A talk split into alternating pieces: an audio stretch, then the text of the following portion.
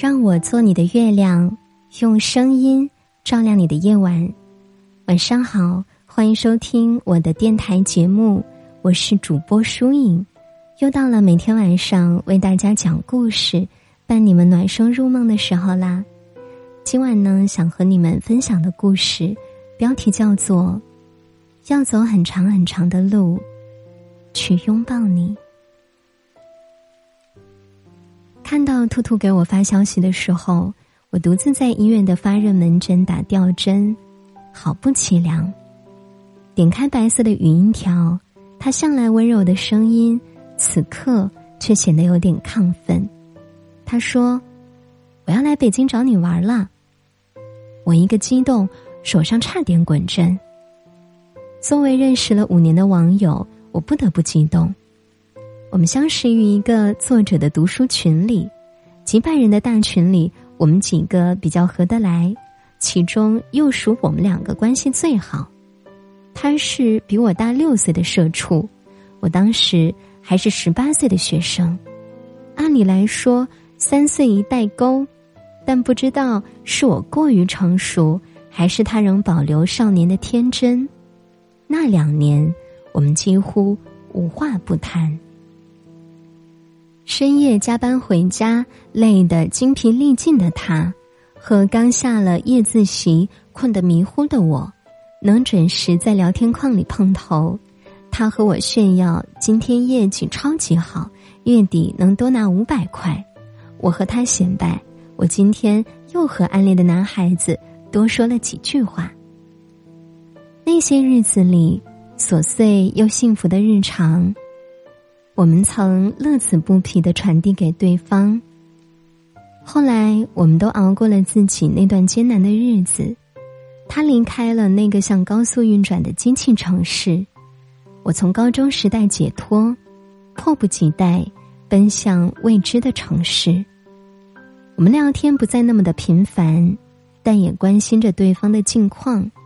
他回到家乡，有一份安稳的工作；我在大学里。做着自己喜欢的事，毕业了，辗转来到北京漂泊，难免有被现实暂时打倒的时刻。很多个夜晚，我们遥望着同一轮月亮，虽然看不到对方的脸，也有说不完的话。匆匆五年，终于要见面了。最近，我频繁的想念起那些像他一样。在我这二十多年单薄的生命中，路过或停留，为我这平淡人生增色的朋友们，在我高中时同班最好的朋友，因为一些年少时的误会和情绪而离散，后来过了几年才重新找回了联系方式。再一搭上话，就知道对面的人仍是当初赤诚的少年。有线上追星认识的妹妹，我们总是叽叽喳喳的讨论喜欢的明星，也倾诉各种来自学业和生活的烦恼。有曾经相熟的同事，在那段压得人喘不过气的日子里，他给予了我最多的鼓励和肯定。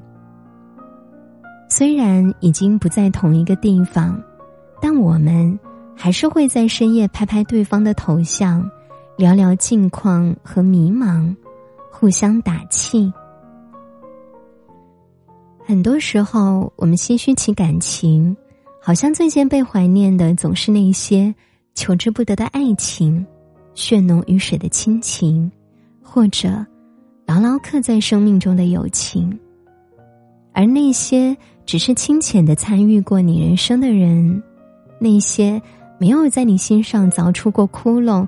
没有让你伤心过、抑郁过，却愿意一字一句陪你彻夜漫聊的人，曾经每天放学的时候在教室门口等你的人，一起有过同样的境遇，鼓励过你，帮助过你，认真陪伴过你的人，他们也存在于你的人生中啊。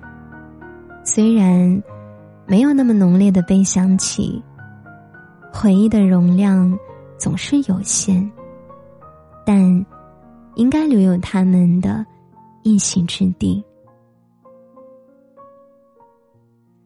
就在我生病痊愈后，兔兔委屈的和我说：“突发情况，他不能来北京出差了。”听到这话的时候，我手边是他寄来给我的各种维生素的补剂。他带点固执的认为我生病就是免疫力太差，一定要补补。我们连着耳机一起调侃早已习惯了的遗憾，感叹着人生的无常。我却突然走神，想到了一句诗：“人生不相见，动如参与商。”这句诗出自杜甫的《赠卫八处士》，是他偶遇年少之交时，又暂句忽别，于是顿觉世事渺茫，生出无限感慨所作。参商二心无法相见。被他用来比作难以再聚的友人，可我却相信，那些散落在远方的朋友，我们虽然相隔千里，亦仿佛咫尺之间。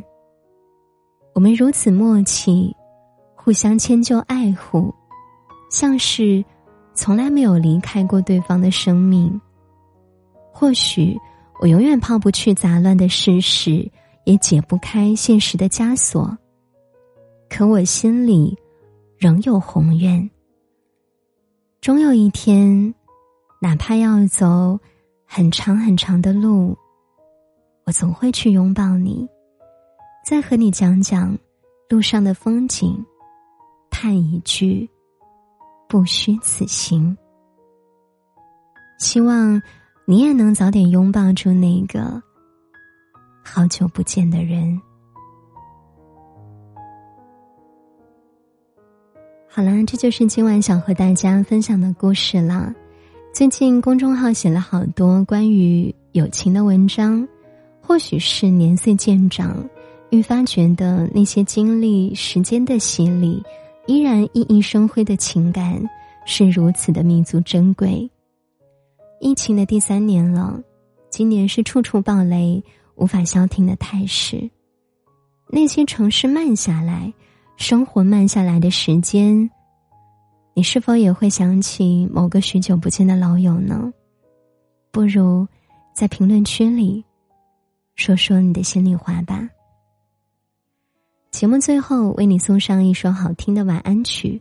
如果你想获取本篇节目的文稿以及歌单，欢迎关注我的微信公众号，搜索主播书影。就能找到了。听完歌早点睡呀，祝你晚安。我们下期节目再会，好梦哦。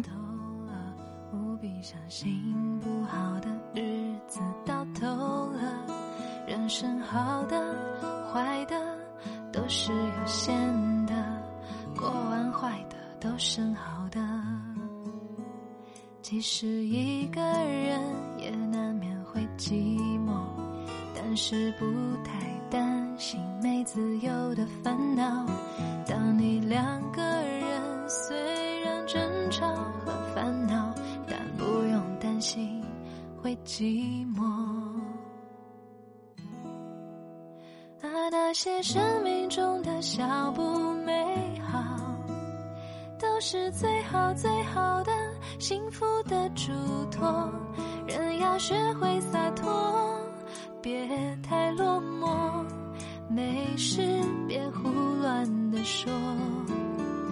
那些生命中的小不美好，过了就过了，别太在意结果。学会痛过伤过，才懂爱过笑过。有太多幸福藏在角落。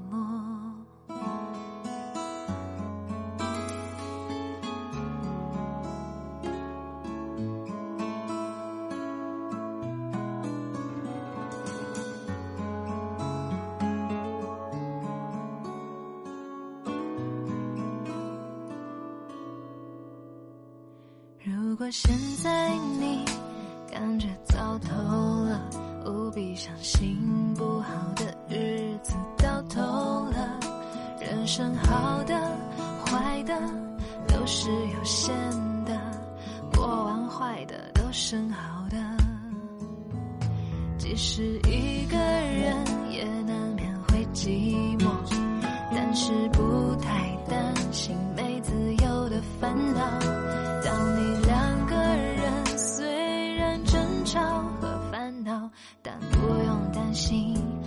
寂寞。啊，那些生命中的小不美好，都是最好最好的幸福的嘱托。人要学会洒脱，别太落寞，没事别胡乱的说。那些生命中的小不